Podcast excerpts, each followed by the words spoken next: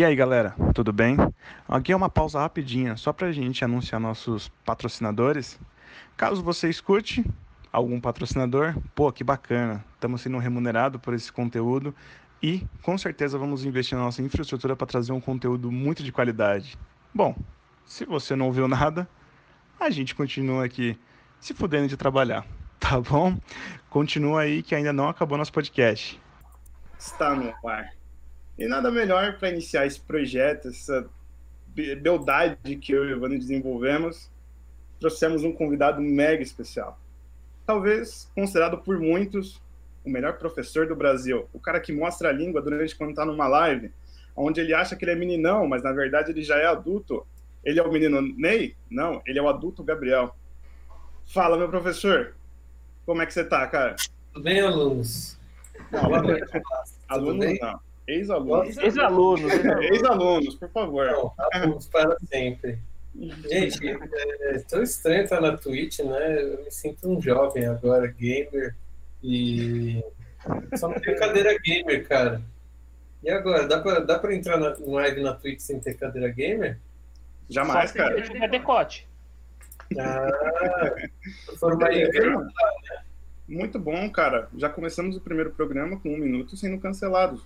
Muito obrigado, é disso que a gente gosta. 30 segundos já foram 30 cancelados. segundos que já declarou a morte. Muito bacana. Cara, vamos lá. Eu acho que antes da gente começar qualquer bate-papo da hora aqui, eu quero deixar bem claro para todo mundo que isso daqui não é uma entrevista, isso daqui sim é um bate-papo. A gente quer trazer novos convidados toda semana aqui na Twitch, justamente para quê? Para explorar esse, esse lado B das pessoas que a gente fala, que é o A, que sou eu e o Evandro. O mais é justamente esse canal que a gente está trazendo, que é a Twitch. A gente traz esses conteúdos exclusivos depois para o YouTube e para o Spotify, para Amazon Prime em formato de podcast. E o lado B da história, que é o quê? Professores, pessoas que, cara, de diversas personalidades. Tanto que semana que vem, só para vocês terem uma ideia, a gente vai trazer o Papai Joel aqui, para quem não sabe, Joel Santana, In The Media, o Behind, e é isso aí. E a gente vai descobrir no inglês semana que vem. Né, Vandrão? Conta mais um pouco aí, cara. Então, é, é um projeto muito maneiro. A gente pensou ele há muito tempo, assim. A gente vinha planejando, discutindo sobre, tipo, razões até mesmo para iniciar. E, e o foda também de chamar o Gabriel hoje é que ele foi uma pessoa que super apoiou o projeto quando a gente trocou ideia com ele. Sim, com certeza. Então, acho que dá para dizer que ele é um padrinho aí desse barato, dessa criança que nasce hoje. Então, cara, para começar, eu acho que, tipo, a primeira coisa que a gente tem que perguntar, porque a gente trouxe o professor Gabriel Deriz aqui. Cara, quando você descobriu na sua cabeça, você falou assim, caralho, quero ser professor. E quando que deu esse estalo em você? E o que, que você falou? Cara, eu quero ser professor disso. Como é que surgiu isso, mano? Eu acho que eu nunca descobri que eu queria ser professor, cara. Aconteceu? Que- Não, não deu esse estalo, não. O que aconteceu foi assim, eu, eu gostava de dar palestra, né? Eu acho que eu já até te contei isso. Então, tipo, eu fui convidado para dar uma palestra. Na verdade, eu me convidei para dar a primeira palestra. Depois eu fui convidado na segunda. E eu falei assim, pô, legal, dar palestra é legal, né? Só que aí tinha alguma coisa na palestra que eu sentia falta, eu não sabia o que, que era. E eu comecei a me desanimar, né? Porque eu falava assim, porra, eu gosto da palestra, mas falta um contato com as pessoas. Eu gostava mais de ficar no final da palestra trocando ideia do que realmente dar a palestra. E eu falei, bom, eu vou tentar dar um curso, né? Uhum. dar um curso sobre o que eu falo na palestra. Minha primeira palestra é a mesma palestra que eu dou até hoje, a mesma aula que eu dou até hoje, que se chama O Novo Consumidor. Já teve vários nomes, né?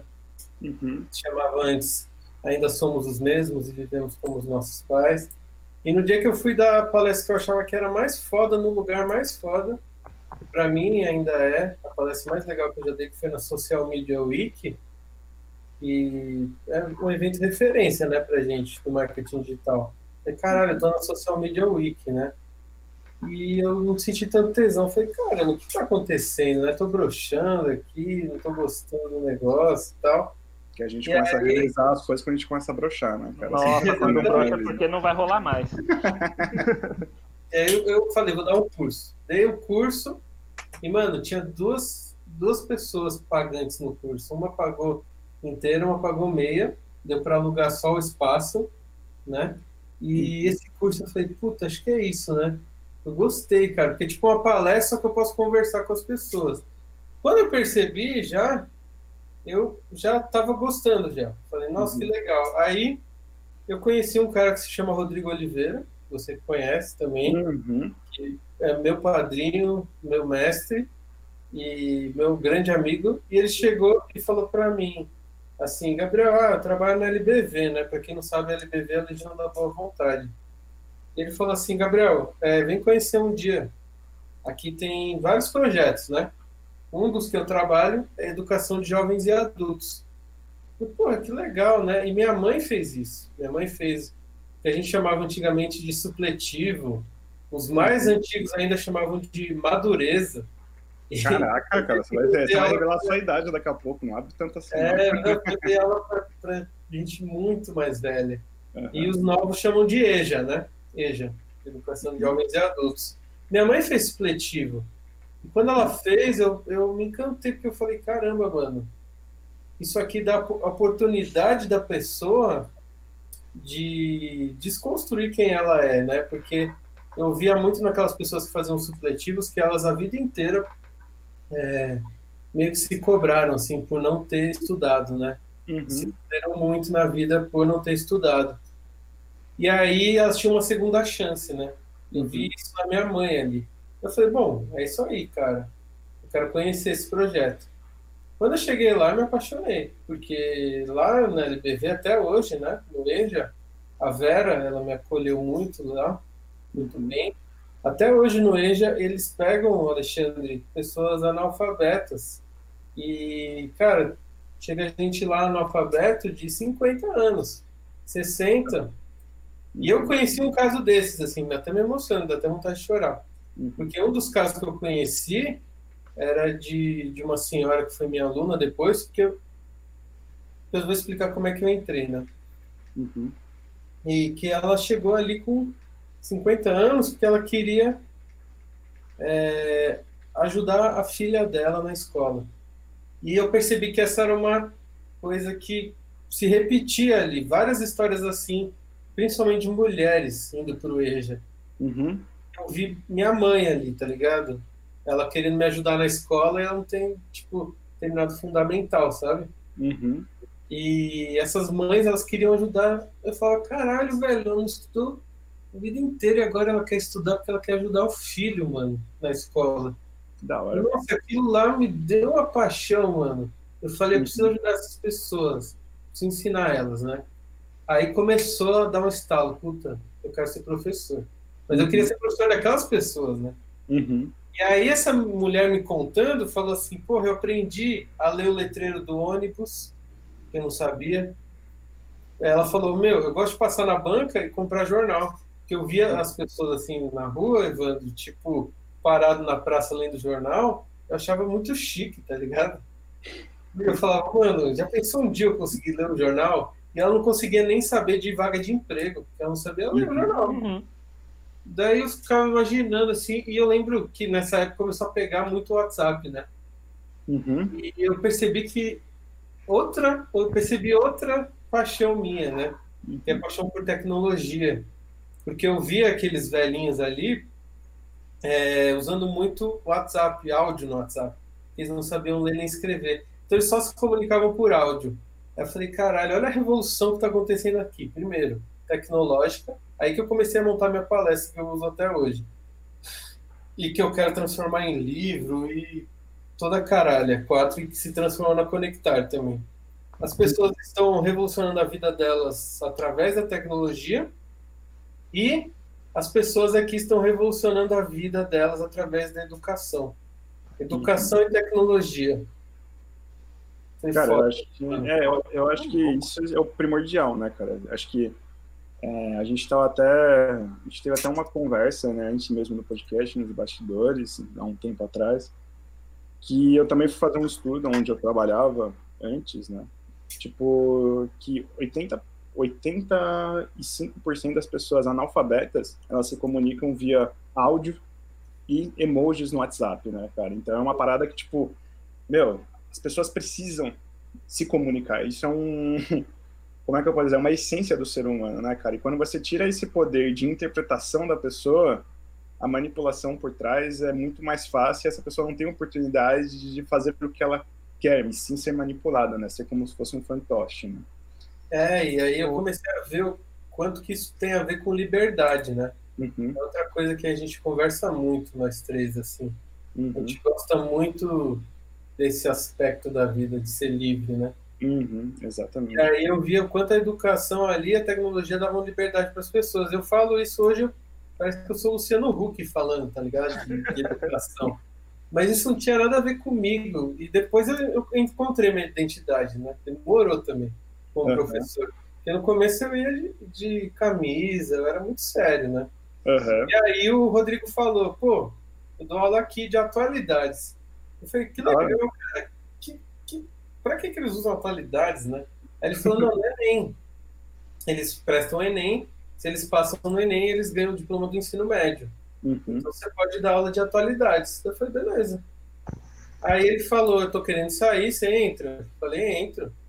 E aí eu entrei. E na minha primeira aula da minha vida, eu nunca vou esquecer, foi na correria, assim. Eu cheguei pra Vera, que era coordenadora, e falei, Vera, eu não tenho aula preparada, não tenho nada. E a Vera era muito engraçada, ela é ainda, né? Eu amo a Vera. Ela foi me empurrando assim, não, vai, vai, vai, vai, e me empurrou pra dentro da sala de aula. Aí eu parei, olhei assim, juro, não é sala de aula pequena, que nem na faculdade.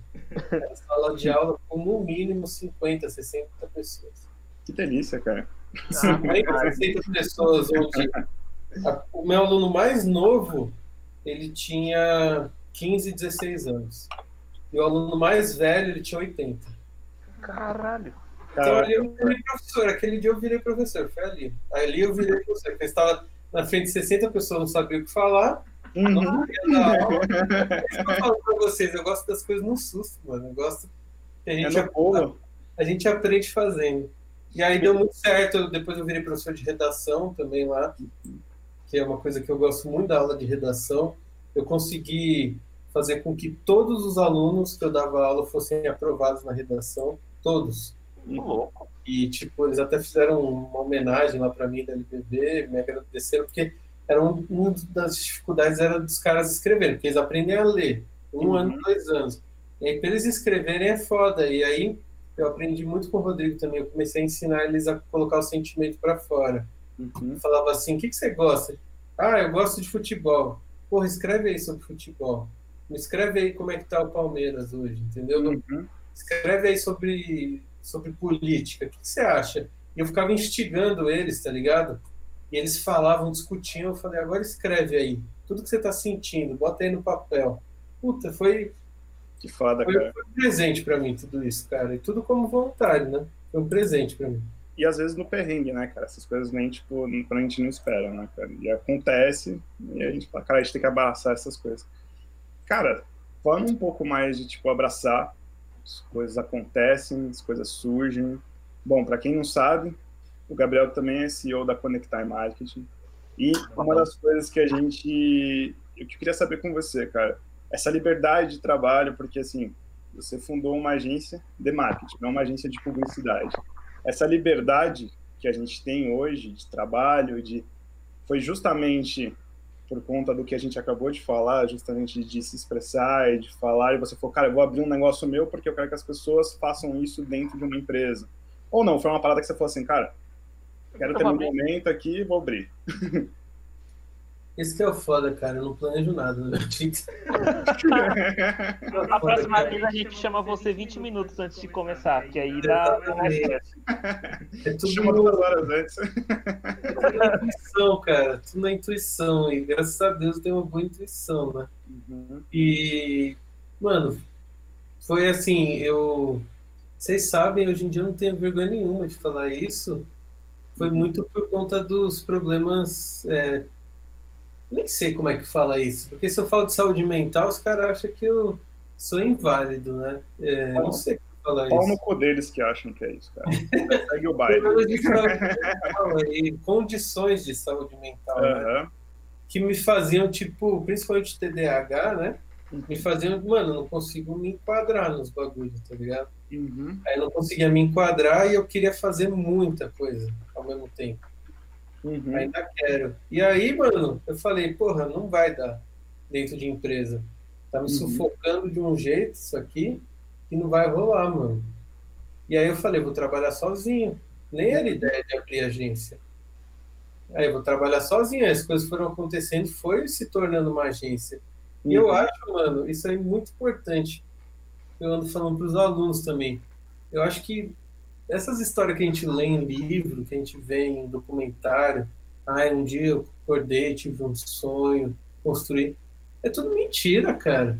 As coisas vão acontecendo na vida. E, tipo, muito mais coisa dá errado do que dá certo. Vocês sabem muito bem como é que é o nosso dia a dia. Dá muito mais merda do que coisa certa. Mano, e às vezes parece que tudo, tudo vai acabar, né, mano? A gente, a gente às vezes acha, mano, não tem mais jeito, acabou a empresa, né? Aí volta com tudo. E aí, uhum. mano, nessa, nessa estabilidade da vida, essa loucura, que inclusive nessa época de coronavírus a gente tirou meio que de letra, entre aspas, que a gente já está acostumado, é, eu percebi que, mano, tinha um caminho a ser traçado. Primeiro caminho que eu vi: empresas pequenas precisam de agência. Uhum. Acho que muita gente viu nessa época, que foi mais ou menos ali em 2000 e 2012 por aí. Uhum. Empresas pequenas precisam de agência. Só que aí eu comecei a me oferecer como profissional para elas, não como agência. Sim. Uhum. E aí em 2016, que foi quando realmente foi constituída a Conectar, julho de 2016, eu já estava vendo outra parada, já estava tendo outra visão, que era além das empresas pequenas precisarem de agência, esse mercado já está se saturando, já está acabando esse mercado. Então a gente precisa criar algo novo. E o mercado saturado acabou virando uma guerra é, entre profissionais, principalmente profissionais que não têm é, a total visão do que é marketing. Os charlatões, vai. É isso aí. E aí. Não, mas é verdade, é real, é o charlatão mesmo, cara. É o cara que. Tipo... De tanto ouvir marketing digital, marketing digital. E de verdade, cara, eu sou um especialista em digital, cara. Eu trabalho uhum. muito tempo com isso. Tanto ouvir se falando mal disso, eu não quis mais chamar de marketing digital, em primeiro lugar. Uhum. Porque eu aprendi com. Eu aprendi há pouco tempo com o Macir isso. Uhum. que marketing digital ele é marketing no ambiente digital. A Marta uhum. Gabriel falou isso, né? Não é marketing digital, é marketing no ambiente digital. Uhum. De tanto falarem mal, de tanto tá, é, gasto isso, né? De marketing, marketing, marketing. Eu falei, pronto, vamos ensinar para o mercado o que é marketing. Vamos unir os profissionais que é marketing. Porque eu sou publicitário, mano. Eu não fiz marketing. Vocês dois são formados em marketing. Uhum. Eu não sou, porque também na minha época só tinha. Não, não, não tinha. Na minha época não tinha faculdade. Quando eu estava no meio da faculdade, que a USP começou o plano ali da faculdade de marketing, a Embi veio depois, né? Mas não tinha nem tecnólogo? Tinha tecnólogo, não tinha bacharel. Uhum. Bacharel em marketing não existia? Não. Caraca. Se você quisesse trabalhar com marketing, ou você fazia administração, ou uhum. você fazia publicidade. E aí você fazia uma pós-graduação em marketing, entendeu? Tá, tá aí explicado então porque a gente vê todas aquelas vagas bizarras, tipo, de contratos de pessoa de marketing, fazer a vaga para E aí eu comecei a concorrer em vaga de marketing, Evandro, em grandes empresas. Eu lembro quando eu fui fazer uma entrevista na Souza Cruz, é, tinha 10 pessoas na sala. Eu, publicitário e mais nove engenheiros. Eu falei, mano, o que, que é isso, cara? Um monte de engenheiro querendo vaga de marketing. e aí, mano, até hoje, o mercado ainda não, não digeriu certas coisas. Uhum. Não entendeu o que é marketing. E eu, como publicitário, tinha muito preconceito com marketing. Só que Caramba. na minha faculdade, tinha duas. Eu acho Oi? que até complementando, desculpa até te interromper, acho que até complementando, cara, o que você está falando, eu fiz engenharia de marketing, três anos de engenharia civil. E toda a parte de, que a gente estava fazendo de transação de engenheiros estavam todos indo para banco, cara. Você imagina eu fazendo engenharia civil? É isso que eu tô imaginando. Mas, cara, teve muita, muita é, migração de engenheiro para banco, contabilidade. Cara, os caras são bons em números. Só que, tipo, é uma hora muito cara, velho. Se você compara com os outros, é muito cara. E outra, Alexandre, tipo, é, todo mundo que ia para marketing ia falando assim, vou ganhar dinheiro. Eu lembro do meu pai falando, Gabriel, uhum. especialista em marketing que isso dá dinheiro. Uhum. Né?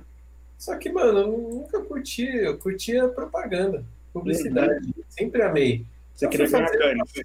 É, fui fazer uma faculdade que na época se chamava Publicidade, Propaganda e Marketing. Uhum. E aí, mano, foi dois anos, os dois primeiros anos era só desenho, fotografia. Mano, a gente pintava. Eu falava, caralho, é isso que eu gosto, né? Roteirizava, gravava comercial, é, estudava psicologia. Falei, mano, é isso que eu amo. Aí chegou no, no segundo ano. No terceiro você tinha que escolher. Para que lado você vai? Publicidade ou marketing? E aí, mano, na época eu já estava com o meu primeiro estágio de marketing. Eu estava trabalhando uhum. em empresas de marketing. Empresa não, uma empresa na área de marketing. Uhum. E aí eu falei, o que, que eu vou fazer? Eu lembro que eu nem dormia na época. Vou para publicidade, vou para marketing. Vou para publicidade, vou para marketing. Aí fui para publicidade, claro, e criação. Não fui para marketing. e até o Alexandre Martins me zoou até hoje. Fala, mano, aí depois você abre uma agência que chama Conectar Marketing, mano. Porque, tipo, eu não quis estudar Kotler a fundo. Eu não uhum. quis estudar. E hoje em dia, mano, eu estudo pra caralho. Eu não quis estudar marketing digital, na época nem tinha muito esse termo. Eu quis estudar, cara, arte. A gente tinha arte contemporânea, arte uhum. brasileira 1 e 2. E, mano, são coisas que eu não uso nada na minha carreira hoje. Porém, me deram uma puta bagagem. Cara, porque, tipo, eu vejo uma peça lá da agência, eu já sinto, mano, tem um feeling cara, isso aqui não tá legal, entendeu? Uhum. Aí você fala, mas de onde eu tirei isso? Do referencial teórico que eu tive lá. Uhum. De arte. E daí, mano, tudo isso, imagina, não faz tanto tempo, cara, faz 10 anos. Tudo isso era muito misturado, Alexandre. Ninguém sabia o que era publicidade, o que é marketing. Eu vou te perguntar, será que sua mãe sabe a diferença? Será que seu pai sabe a diferença? Bom, eu não sei, cara. Eu posso chamar eles aqui, velho. A gente é, chama aqui, a gente, trabalha, a gente faz uma roda aqui, a gente pega umas brejas que toma todo mundo e a gente discute isso, cara. sabe no que eu me formei até hoje. O Caio, o Caio falou que eu sou traidor, eu sou mais traidor você, que. Você é o Judas. Cara, e falando nisso, acho que mandando um salve pro Caio, pro Júlio. Fala, Júlio. Olha, o Robson tá aqui, pô, cara. o Robson tá aqui também. Cara, um salve cara, pra todo mundo. Júlio, mano. O Júlio é outra referência na área pra gente. Uhum. Sim, Sim, total. Com certeza. E, cara, deixa eu falar até uma parada que, tipo, acho que você tocou num ponto muito da hora, quando você fala assim, cara, nem nossos pais sabem o que a gente faz direito, né? Tipo, porque quando a gente fala que a gente faz marketing, a gente vende. E quando a gente fala que a gente faz publicidade, a gente faz comercial. Cara, você acha que hoje, você que tem muito contato com essa galera, tipo, muito mais próximo dos estudantes, você acha justo é, ou, tipo, você acha correto uma pessoa, tipo, com 17, 18 anos ter que decidir o que ela quer pro resto da vida? Nossa, eu quero comentar nisso, nessa porra aí também. Mas fala aí, Gabriel. Claro que não, né? Você vê que até hoje eu não sei para que lado que eu vou, né, mano? É... Não dá, cara, não dá. Acho que não dá nunca para você decidir o que você quer da vida. Acho que as perguntas deveriam ser mais simples, assim. Acho que eu falo para os alunos, hoje no mundo não faltam boas respostas. As respostas você acha no Google. Faltam boas perguntas. As pessoas não sabem perguntar. Por isso que eu gosto do Ale, que ele é um bom entrevistador e sabe fazer boas perguntas, cara. E, assim, qual a pergunta que a gente deveria fazer o cara de 18, 19 anos? É, o que você se vê fazendo daqui a 2, 3, 4, 5 anos? Muito mais adequado do que falar assim, porra, o que você quer para sua vida? Nossa, eu, per eu perguntaria, tipo, meu, você quer realmente sair da escola agora e já ir estudar? Você não quer viver um pouco? É. Exatamente. Cara, eu acho que até complementando isso que o Evandro falou, eu acho que a única coisa, talvez, que eu me arrependo de não.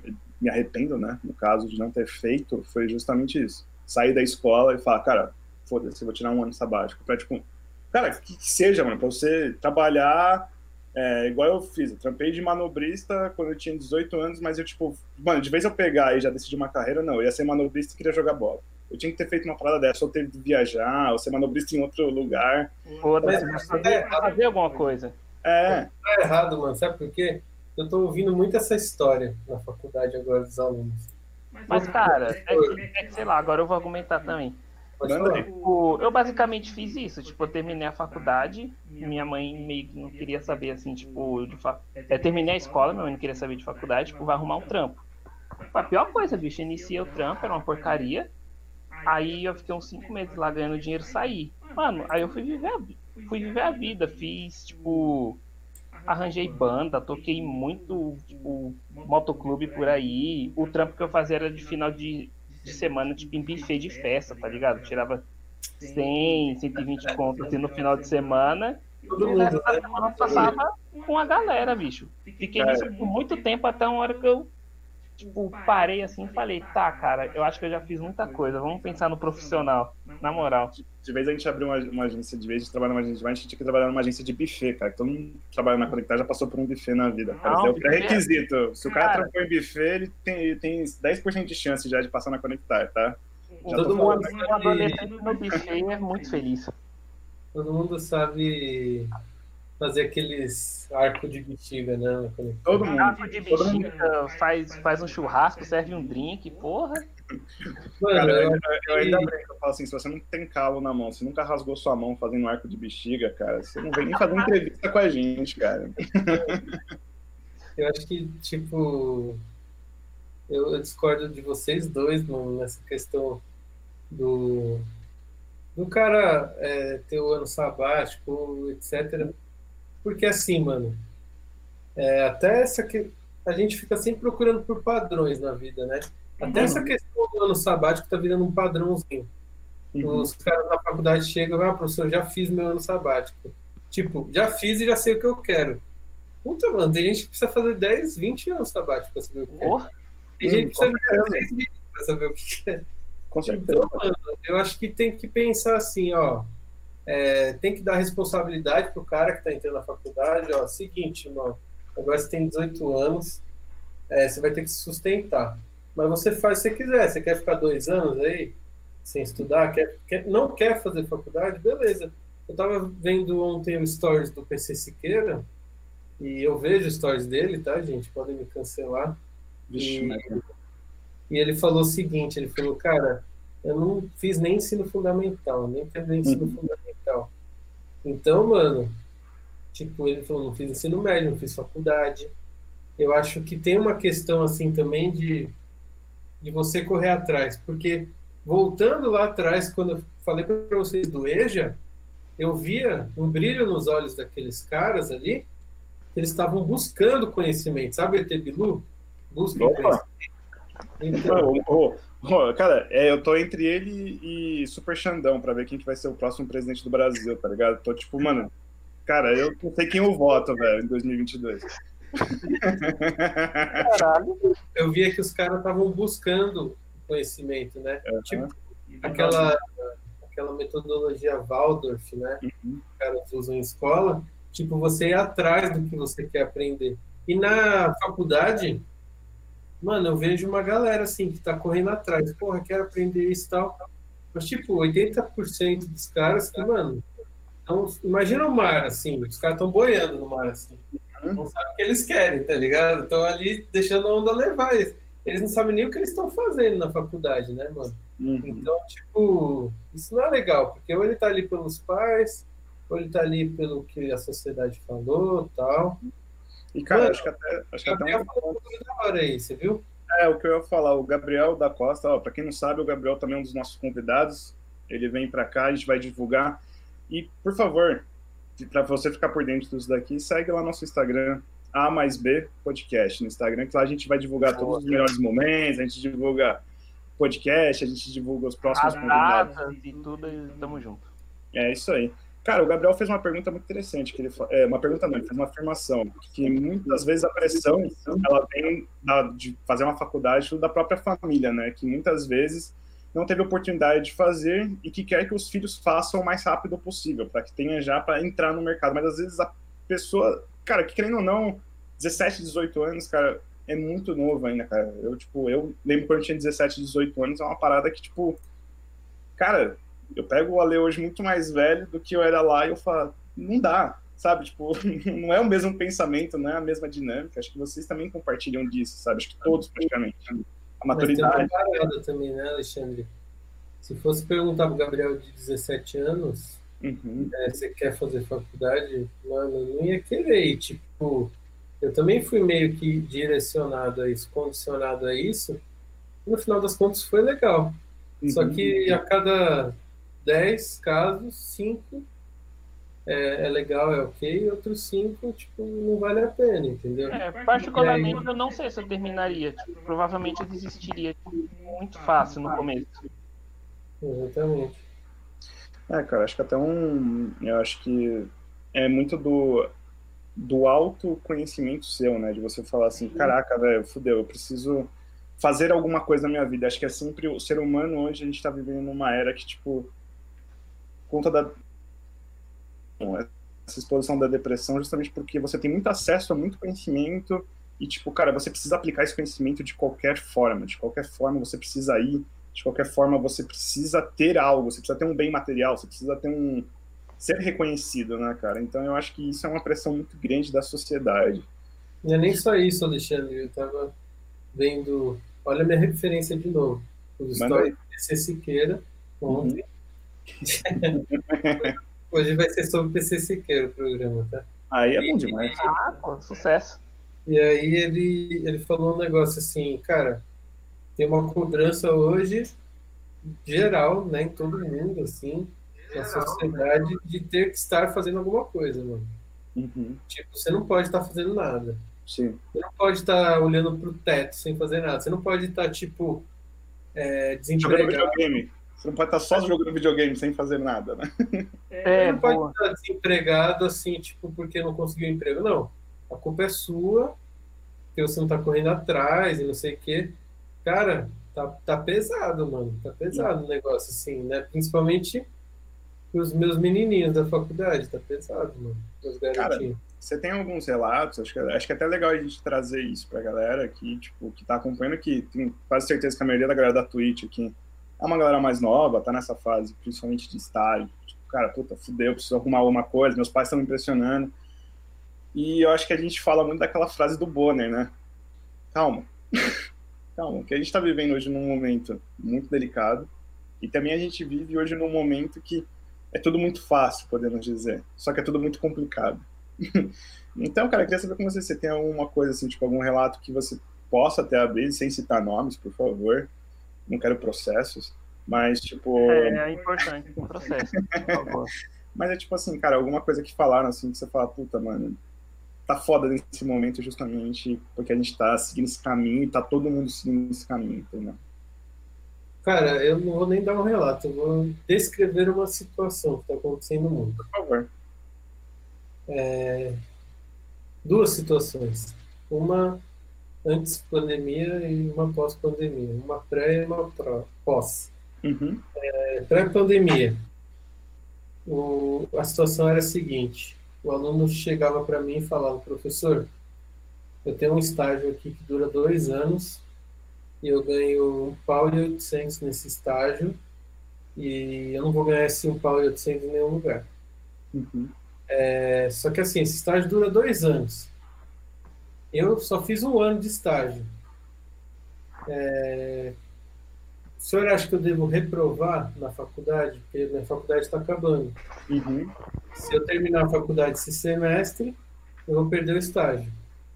Você acha que eu devo reprovar na faculdade e, e seguir em frente no, no estágio e tal, ganhando um Power 800 tal, que dá para pagar DP, uma boa. Ou você acha que eu devo terminar a faculdade, pegar meu diploma e procurar emprego? Aí eu pergunto para vocês, o que vocês responderiam para esse jovem de 21 anos? Foda. Caralho. Voltamos, voltamos. Ar.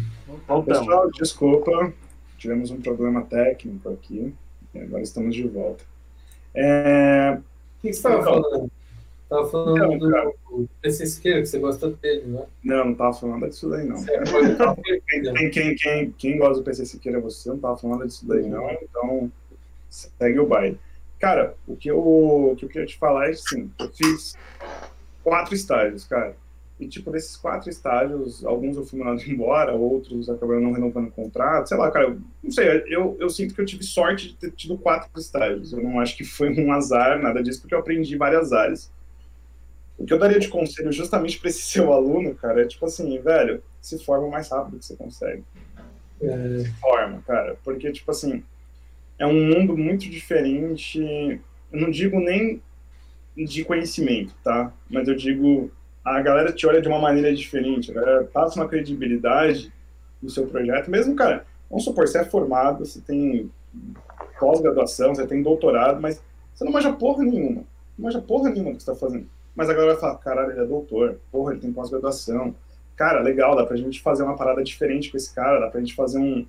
Dá pra gente conversar com ele, dá a impressão disso, tá ligado? Então eu falaria pro seu aluno, tipo, mano, se forma, que depois é um outro mundo lá fora, entendeu? você falou se fode. Não. É, se fode também, porque quando você vai pro mercado você se fode, mas até aí, primeiro se forme.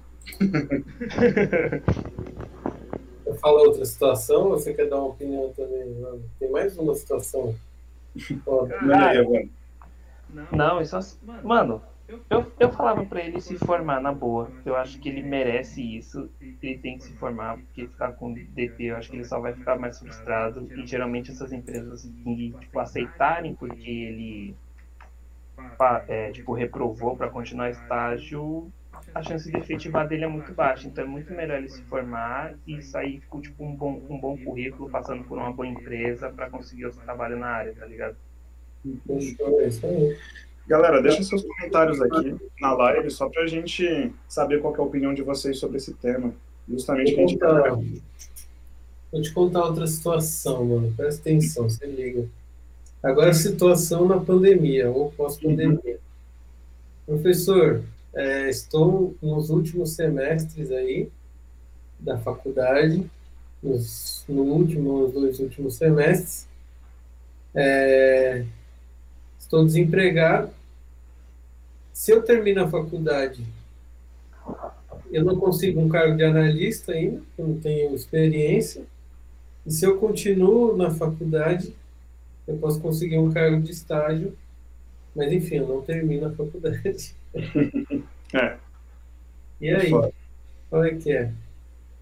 Cara, posso ser sincero com você? Eu faria pra ele falar, velho, vai tentar uma parada nova. Tipo, Vai, vai, tipo. Eu sei que é foda a gente falar uma parada dessa, porque cada um tem os seus problemas, cada um paga as suas contas, cada um tem as suas prioridades, tá ligado? Tipo, eu não posso chegar pra e falar, meu, larga o que você tem hoje pra ir pra um negócio, entendeu? Mas, tipo, cara, vai procurar uma coisa nova, vai, tipo.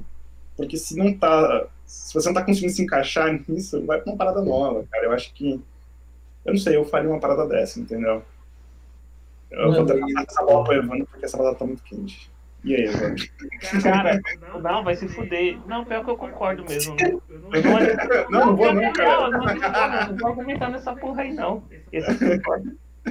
O Júlio, o Júlio tava falando aqui no chat umas paradas da hora, e aí eu lembrei de, um, de, uma, de uma parada que eu falo pros alunos. Cara, muito do que eu ensino para eles eu aprendi no grupo que o Júlio é moderador, entusiasta da social media. Muitas das coisas que eu ensino em aula eu aprendi com o Júlio. Uhum. Aí eles falam assim, pô, professor, tem que ter faculdade, ou tipo, a ideia deles é que é muito empacotado, assim, terminei a faculdade, vou arranjar um emprego, tô pronto, sabe? Que a faculdade é tipo pendrive, coloca aqui na cabeça e acabou. Mas, mano, é, vou falar assim, ó, 90, 95% das coisas que eu ensino em aula, eu não aprendi em faculdade nem em pós-graduação. 95%. Ou foi lendo, e aí também tem um- uma outra coisa que eu acho que a gente tem que quebrar esse paradigma, que ler não é só ler livro. Tem muita gente que não gosta do, da mídia física ali, né? Do livro, é, pegar o livro, não é mídia física, mas enfim, pegar o livro do papel. Às vezes é ler sites gringos ou sites, enfim. Lê o que você gosta, cara. Não é ler alguma coisa que você se sinta obrigado, né? Uhum. Você ouvir podcast. Mano, aqui eu já aprendi coisas com vocês hoje, tá ligado? Eu nunca tinha entrado em live na Twitch. Já expandi um pouco meu horizonte aqui. Uhum. Quem tá aqui assistindo essa live, com certeza vai ouvir alguma coisa minha, sua, do Evandro, que vai dar um clique nele. Uhum. Vai sair com conteúdo, independente do que seja. Exatamente. Peça de teatro, filme, série no Netflix, né? Uhum. Agora eu vou te falar o que eu mais aprendi na minha vida, cara. O lugar que eu mais aprendi na minha vida, você vai falar assim, a sala de aula, na faculdade, não. O lugar que eu mais aprendi na minha vida foi em palestras. Uhum. Palestra é o melhor para você aprender, porque é um cara que está na área, que está no dia a dia, que ele para um tempinho para dar uma palestra, entendeu? Tipo uma palestra que você, até você deu, Alexandre. Tipo, você ensina coisas super legais de inteligência artificial para os alunos e tal.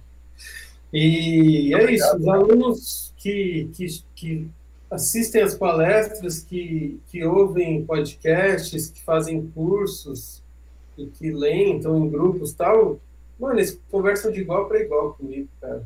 Eles me ensinam nas aulas, tá ligado? Uhum. A Olivia é um exemplo desses, tá ligado? Olivia. Uma É, a Olivia, pra pessoa quem não sabe, a Olivia trabalha na Conectar também. E ela é a. Tem um papo sensacional. Foda. que acrescentou muito com a gente na Conectar. Cara, eu acho que até pegando até um gancho no que você está falando, é, eu queria saber com você. É, a gente está falando de mercado, a gente está falando de, é, de. Tipo, mano, tá falando de um contexto geral, né? Você acha que é muito da falha hoje que a gente tem do aluno pensar do tipo assim, caraca, velho, eu preciso terminar logo a faculdade porque eu não tô aprendendo muito. Você acha que muito disso é culpa do MEC hoje, do tipo, cara, trazer uma grade nova, trazer uma parada nova, tipo, cara, não dá mais pra gente ter, tipo, é, do seu caso, como você dá aula de marketing, dá mais pra gente falar de marketing 3.0, a gente já tá, tipo, na virada de chave quase entrando no 5, tá ligado? Tipo, cara, é muito louco isso, né? Eu queria saber com você, se você acha que, tipo, é muita falha do MEC ter esse desinteresse por estudo no Brasil, ou você não só bota a culpa nele, também tem uma desigualdade social muito forte por trás, cara. Acho que tem muita, tem muito mais coisa, mas o MEC tem uma certa culpa nisso. Claro, com certeza. Porque, como você disse, tem umas matérias lá, tenho um negócio tão engessado quanto do MEC que não me permite que, que, a, que a grade se atualize como mercado. Só que também é papel da, da academia dar um embasamento acadêmico muito maior do que o prático, né? Uhum. Eu acho que o problema nem é esse, cara. O problema do aluno hoje é que ele entra na faculdade achando que vai aprender tudo, tudo, tudo, tudo, que a faculdade vai ser um pendrive, realmente vai colocar na cabeça dele tudo. E ele esquece Não, da vivência, O pendrive é só a vacina da China, só, cara. exatamente, ele esquece, do, ele esquece todo o resto, tá ligado? E principalmente, é, ele esquece de se olhar, né? Se olhar. Mano, se a gente tivesse. Ó, vou falar uma coisa que ia resolver todos os problemas do Brasil, tá? Anota aí. Manda aí, cara. Agora, a, a, a, a thumbnail, a thumbnail. Vamos lá, vai, cara. Vai. Se tivesse psicanalista, psicólogos, psicanalistas no SUS à vontade para todo mundo fazer terapia, resolvia metade dos problemas do mundo, do Brasil, de tudo, porque falta um pouco o aluno se olhar, olhar para dentro. Quem eu sou? O que eu quero? Entendeu? O que eu gosto? Mano, vocês sabem muito bem, vocês me conhecem. Eu adoro ficar nesse cubículo aqui, mano. Nesse cubículo escuro, nesse estúdio, porque aqui, mano, eu me concentro e, e minha criatividade vai embora. Eu fiquei a madrugada inteira hoje aqui, fazendo coisa da Conectar. E, cara, às vezes é, eu estando num escritório, tendo que estar oito horas por dia ali, eu não vou desenvolver isso. Só que isso eu descobri sobre mim. O Alexandre não, mano. O Alexandre rende pra caramba indo todo dia pro escritório. E ele se descobriu também. Uhum. As pessoas precisam começar a se descobrir, tá ligado? O Evandro, ele ama games. Dá para misturar, Evandro, games com o que a gente faz? Não, Não só dá, mas eu aplico muito pra caralho. E trazer um pouco do que você ama para o que você faz bem. Já ouviram falar do Ikigai? Joga aí no Google, Ikigai, é mais ou menos isso. Mas eu não quero entrar um papo muito filosófico, não, cara. Acho, não, pode, cara. Acho que adicionando, eu acho que não é nem tipo se você falasse assim do SUS, cara. Eu acho que esse era um acompanhamento que tinha que ter na rede de escola, sabe? Ah, mas eu tive, cara. Eu estudei escola particular e eu tive, viu? Então, eu não tinha, tipo, toda semana. É, mas assim, eu tinha, assim, eu vou te contar minha experiência. Professores mandavam uma cartinha pro psicólogo, ó, esse aluno aqui é problemático, cuida dele, né? Eu não parava quieto na aula. Aí, ah. tipo, a, psicóloga era uma vez por mês só. E quando eu ia lá, ela, ela tipo, fazia umas perguntas, e aí, como é que tá a sua família? Eu falava, ah, tá, tá bom, tá ok. Foda-se. A, a minha psicóloga da escola era a sala da diretora e um café com bolacha, tá ligado? É, então. Exatamente. Cara, é engraçado. Psicóloga era maconha, porque eu sempre fui drogado desde pequeno. Opa, não pode falar isso. Que isso, ó. Ó, ó. Tô, tô, tô, recortando esse vídeo aqui, ó. Vai ser a thumb. Eu era maconheiro, era drogado a vida inteira. Pronto, aí. Drogado a vida inteira. clipa. Mano, o que o, o Júlio falou, meditação, terapia, educação, finanças. Mano, eu queria ter aprendido na escola como escolher fruta e verdura na feira, tá ligado? Porque eu escolhi tudo errado, mano. Uma aula só. Porra, tá aí, um, tá aí um bagulho muito foda. Tipo, eu, eu sei muito disso porque desde pequena minha irmã e minha mãe me levavam pra esses baratos. Então, porra, eu faço compra, eu, eu vou pra feira, esses baratos, eu faço muito isso. É uma coisa que falta também, uma uma mãe ou um pai ensinar pro filho homem, porque se ensina pra filha mulher e foda-se. Tipo, o cara não vai precisar morar sozinho, tá ligado? Ele come enlatado. A minha família é diferente, mano. Minha família é diferente, cara.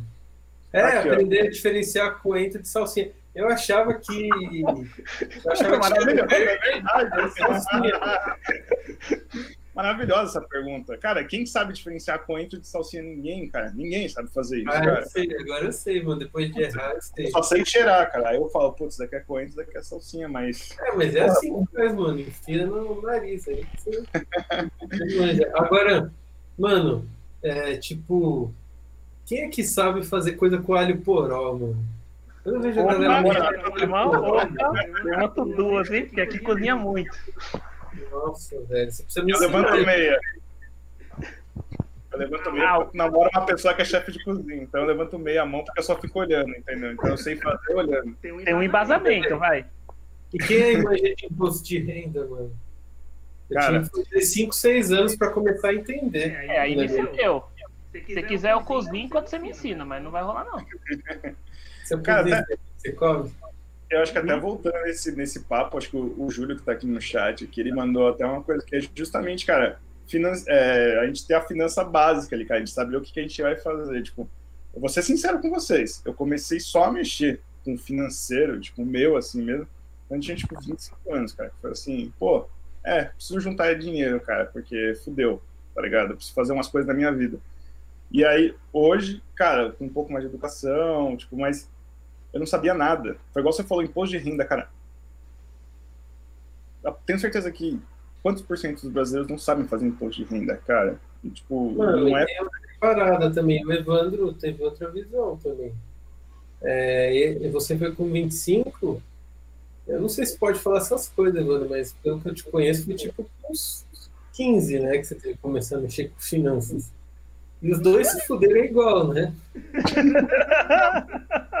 Eles se fuderam igual, cada um numa época, né, mano? Então, tipo, isso faz muita falta. Mano, e, e, cara, vamos, vamos, vamos falar de assuntos polêmicos aqui. Mano, ensina, ensina a colocar uma camisinha na, na sala de aula. Porra, mano. Porra, eu vi um professor fazendo cara. isso, os caras criticando. Eu vi a uhum. professora pegando uma banana lá, colocando, vocês viram? No, Então, o pessoal falou um bolão daquilo e eu achei tipo super Meu, na minha época era tipo uns VHS naquela televisão tubo gigante, tá ligado? Aí passava os filmes lá do barato. Eu lembro, inclusive, vou cortar só um pouco, eu lembro da história muito engraçada. Uma vez a gente foi ter essa, tipo, uma aula de vídeo lá aleatória de uma sexta-feira. Os moleques estavam com, com pornô na mochila. Aí a professora saiu da sala, eles entraram, aí colocaram o pornô e deixou passando na sala, cara. Acho que foi o dia mais bizarro assim da escola. Foi nesse dia que o Evandro virou um homem. E, e foi, e foi nesse dia que a gente descobriu o que, que era as doenças sexualmente transmissíveis. Foi nesse, dia, foi nesse dia que o Evandro, com 15 anos de idade, aprendeu a mexer em finanças, né, Evandro? Você sabia que você ia gastar seu dinheiro na sua vida. Né? É, ali, ali, ali noção do, do rumo que eu podia tomar e como ficar famoso em pouco tempo. Alexandre, esse, esse programa tá, tá pouco inclusivo, cara. Pouco inclusivo, eu acho que a gente está muito machista e acho que é melhor a gente cancelar já isso aqui. Pô, mas não, já? cancelar você. Não, que isso, cara. Tem... Que isso. Cara, é, eu acho que até conversando um pouco disso, acho que você como professor, eu acho que tem umas referências muito da hora para buscar com você, que é tipo, o que você acha que o Brasil vive hoje, principalmente no digital, tá? E se você acha mesmo que o Brasil com a política que nós temos hoje, não estou falando exclusivamente Bolsonaro, tá? porque a gente já sabe, acho que eu não preciso nem falar, que é horroroso. Mas eu estou falando, tipo assim, questão de educação. Você acha que hoje, cara, é, quando o aluno chega na sua sala, o que, que mais ele sente, tipo assim, fala, caralho, tipo, ele sente desconfiança de não ter tido uma um acompanhamento quando era mais novo de outras matérias, você fala assim, cara, esse cara não tem a mínima ideia do que ele quer da vida dele, tipo assim, de nada, nada, não tô falando nem se o cara quer viajar, se o cara quer trampar, se o cara quer estudar, não, o que esse cara quer, tá ligado? Tipo, você sente, tipo assim, isso déficit justamente de um Brasil que a gente tem que não traz recursos para essas pessoas, né? Mano, eu vou ser muito direita agora, muito família tradicional de Vou cancelar você. Eita, Mas pode continuar. Posso ser real para vocês uma coisa que ninguém fala, que eu acho que falta nos alunos, que a gente, o pessoal fala, ah, o cara chega na faculdade sem saber ler direito, sem saber escrever. Cara, é real, os caras escrevem mal pra caralho. Eu e o Ale nem podemos falar muita coisa, não. Olha. Eles não sabem interpretar texto. Porra, nem presidente sabe interpretar, mas sabe o que falta, mano? Muito. Falta um, um preparo, a gente já conversou muito disso, Ale, um preparo. Como que eu vou explicar isso? Um preparo familiar ali, um apoio familiar. Cara, isso tá fazendo muita falta. Eu não sou, ah, família, não, Deus, pátria, não é isso. É, eu é acho tipo, que você não estava falando nem do homem e da mulher, você está falando tipo uma família, alguém que acolhe a, pessoa, a, a criança, né? Apoio emocional, mano, eu tô falando. Uhum. Apoio emocional e assim, tipo, acho que eu até conversei com o Evandro disso. Foi. Não só tipo, ah, o cara criou a vida inteira, o moleque foi pra escola tal, vou jogar na faculdade. Mas jogar na faculdade, assim, você jogou o cara na vida, no precipício, ele entendeu se ele vai voar ou não. Agora é com ele. ele. Mano, os caras. E olha, de verdade, os caras não sabem nem. É, né? Tipo, que os caras não sabem se comportar, que eles não respeitam, não é isso.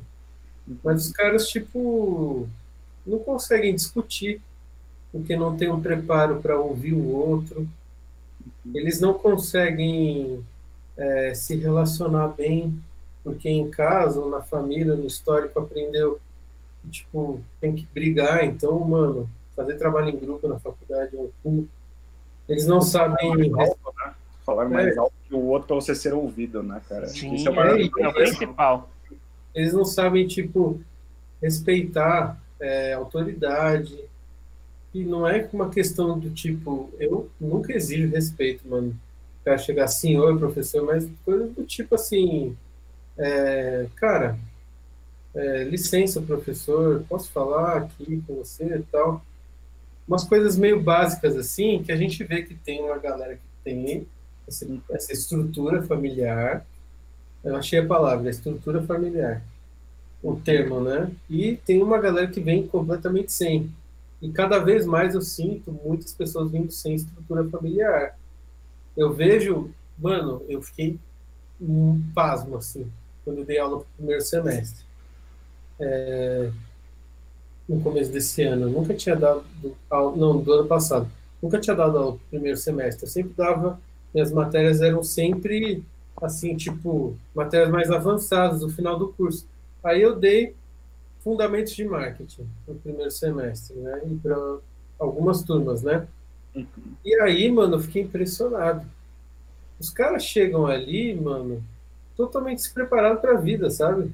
Uhum. E aí o professor, mano, tem um papel que ele não quer assumir, 90% não quer assumir, e para mim é difícil assumir também, uhum. mas eu acabo assumindo um papel de pai, mano.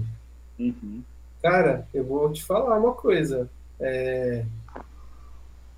Para mim é um peso falar isso, um fardo às vezes que eu carrego, uhum. mas e eu também não quero me sentir, me mostrar, me achar. Uhum. Mas muitas vezes eu tenho que ser pai dos caras, principalmente dos homens, viu?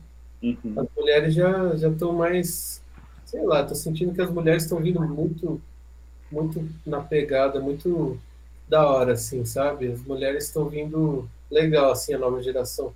Agora os homens, mano, caralho, estão estão sem estrutura familiar, sem referência nenhuma, mano, de pai e tal. E aí quando eu começo a entender mais, conhecer a fundo esses alunos, eu começo a entender assim, bom, é o pai que largava o filho no colégio e falava assim, bom, a criação é do colégio.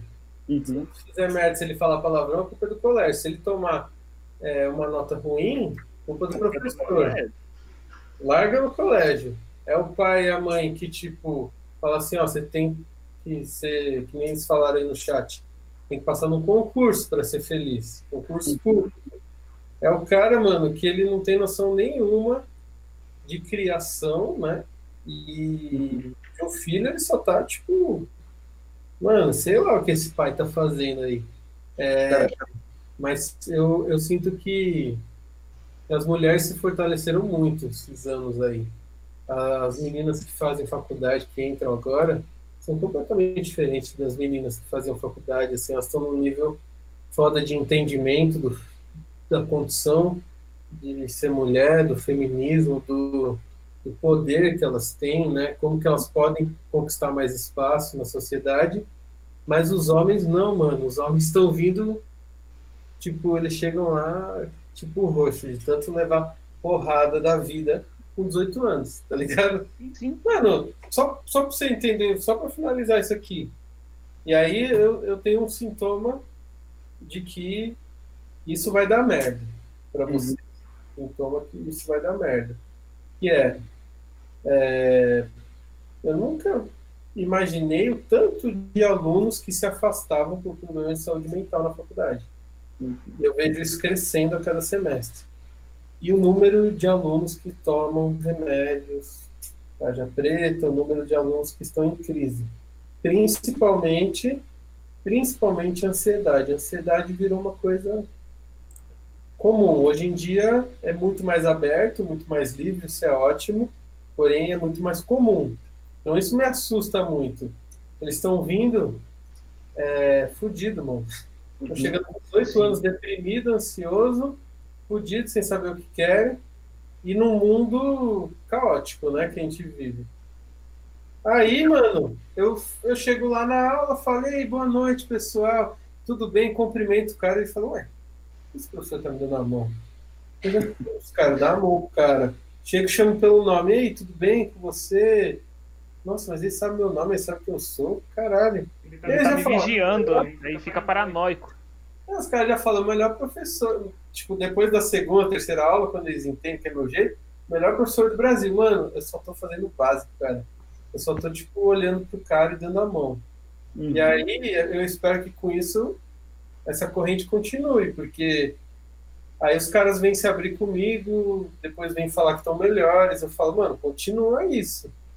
Se eu fiz com vocês de te olhar, olha para o outro que está do seu lado também. Sempre tem alguém ali para você ajudar também. A coisa não é nem isso, é tipo também olhar para um futuro filho, sabe?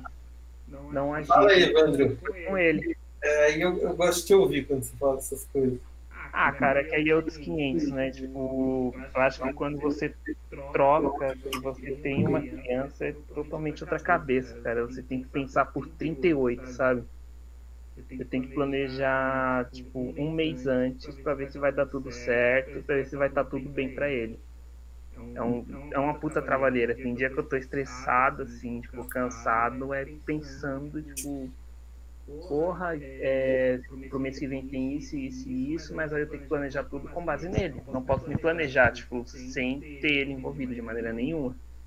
E É, essa parte do que você falou é muito importante também, porque eu tava até trocando ideia com o Alexandre esses tempos, tipo, muita gente que a gente conheceu, tipo, se a gente sei lá, é, via que, tal, é, que talvez tivesse alguma coisa com ansiedade, tomasse remédio, tá tomando remédio. Pelo menos, sei lá, cara, na minha rede, assim, de amigos é 80%, sabe, de amigos que eu tenho, assim, da minha idade para baixo, que tem alguma coisa assim, e que se não toma remédio, pelo menos passa com um psicólogo, alguma coisa do tipo. E é um bagulho que tá cada vez mais, sei lá, tá em choque, assim. E eu descobri isso principalmente agora nessa pandemia, a quantidade de amigos que eu tenho que tem alguma coisa desse tipo. Eu acho que até complementando o que o Evandro tá falando, cara, é, você comentou até dos homens, né? E acho que nós três aqui, acho que a gente pode até falar com mais propriedade. Acho que o, o Evandro, igual ele falou, do filho dele, é, eu acho que, tipo, acho que o filho dele vai nascer até numa era que as coisas são diferentes. A gente tá justamente batendo na, na geração, batendo entre aspas, tá, pessoal, por favor, mas batendo nos boomers, batendo na galera, tipo, justamente pra gente mostrar nosso valor no mercado. Aí vamos supor, você é homem, cara, você não pode chorar, você não pode ter sentimentos, você é um cara que, tipo, tem que ser muito... Cara, e aí na família isso é passado, não tô falando na nossa família, mas tô falando, tipo, nas outras, ou também na nossa, isso já aconteceu alguma vez, tipo, de ter que passar sempre a imagem de ser o homem, de ser, cara, você tem que ser forte, você, você não pode deixar as coisas caírem, tipo, se você chorar, você é fraco. E, cara, isso gera uma cobrança muito grande e, e a gente tá falando, tipo, de alunos de 18 anos, igual o Gabriel falou, que estão tomando remédio, tudo porque, meu, o cara vem, o cara trampa, o cara, meu, estuda, o cara, tipo, só nesse período, antes da pandemia, o cara ficava 12, 14 horas fora de casa. É, justamente para quê? Aí ele chegava em casa e falava, puta, cara, eu tô cansado. Não, você não pode estar tá cansado. Você é homem, você não pode chorar porque deu uma merda no trabalho, porque você foi mandado embora, porque uma menina não quis ficar com você, ou tipo... Não, e tem outras coisas, Alexandre. Mano, eu, eu fico impressionado com as coisas que eles compartilham, com os memes que eles compartilham, Uhum, achando que é engraçado, velho. uhum, Vou dar um exemplo. Mano, eu amo meme e eu dou muita risada, cara, com tudo que compartilho. Mas às vezes os caras compartilham assim. Ah, eu sou um bosta e tá tudo bem, bom dia. uhum, Mano, eu não acho graça. Sabe aquele coach de fracasso que vocês acham maior graça? Eu, Uhum. sei, eu sei que vocês gostam, mas eu, eu não acho graça nenhuma, cara, naquilo. Sabe por quê? Porque eu acho que a pessoa tá dando risada e no fundo tá pedindo socorro, mano. Tá uhum. pedindo socorro. Eu vejo meus alunos ali compartilhando aqui, estão pedindo socorro. Sem ter uma visão dramática sobre tudo, tá? Sem ter uma, uma visão assim, também muito é, para um lado ou para o outro. Eu acho que eles realmente precisam de socorro. E é um socorro, mano, de é, conversa.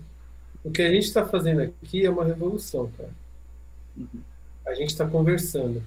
Sim. Isso é uma revolução, só que é uma revolução que as, as pessoas que estão ouvindo a gente aqui ao vivo, ou não, ou gravado, elas podem interagir com a gente. Elas podem escrever no chat, elas podem mandar uma mensagem para a gente. Só que é, a gente está falando muito, todo mundo está falando muito, mas a gente, de verdade, não tem ninguém que quer ouvir a gente. Uhum. E quando eu comecei a ser professor, eu comecei a perceber, nossa, como é bom ser ouvido, né? Não é bom ter uma classe inteira, de 50 pessoas te ouvindo. Porra, cara, é, todo mundo precisa de um ouvido, né? Não é, um, é uma escuta é, sem preconceitos, né? Uhum. É uma escuta do tipo, deixa eu ouvir o que está passando com você e, e não vou ter preconceito, sabe? Com tudo que você me falar. Mano, eu acho que é, falta muito para as pessoas serem escutadas, porque por experiência própria e de vários amigos, alunos, familiares, quanto mais você segura dentro de você seus pensamentos, pior a coisa fica. Uhum. Então, por mais maluco que seja, por mais louco que seja, por mais absurdo que seja o que você estiver pensando agora, fala para alguém. Alguém de confiança. Põe para fora.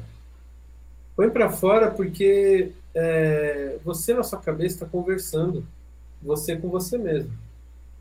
E você com você mesmo, tudo faz sentido, cara.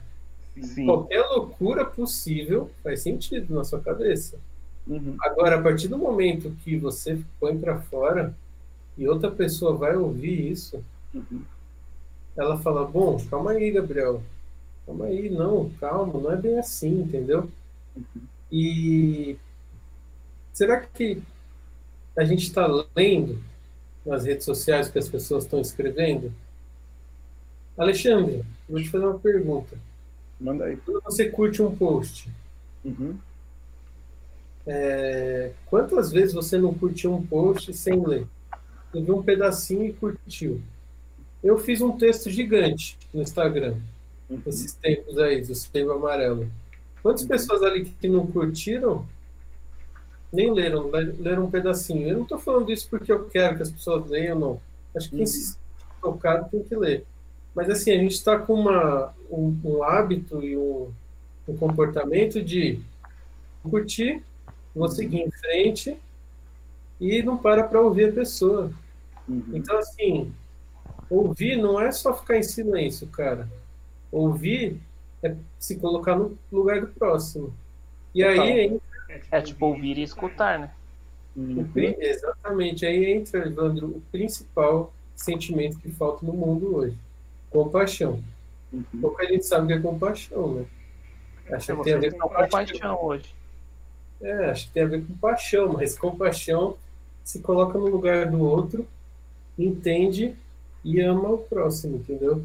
É muito louco, porque, cara, eu consigo falar de marketing uhum. falar de depressão, falar de Deus e daqui a pouco falar de do Xandão lá. Depois, depois pegar o meu fantoche. Então, mano, quanto mais corda vocês derem para mim, mais eu vou falar.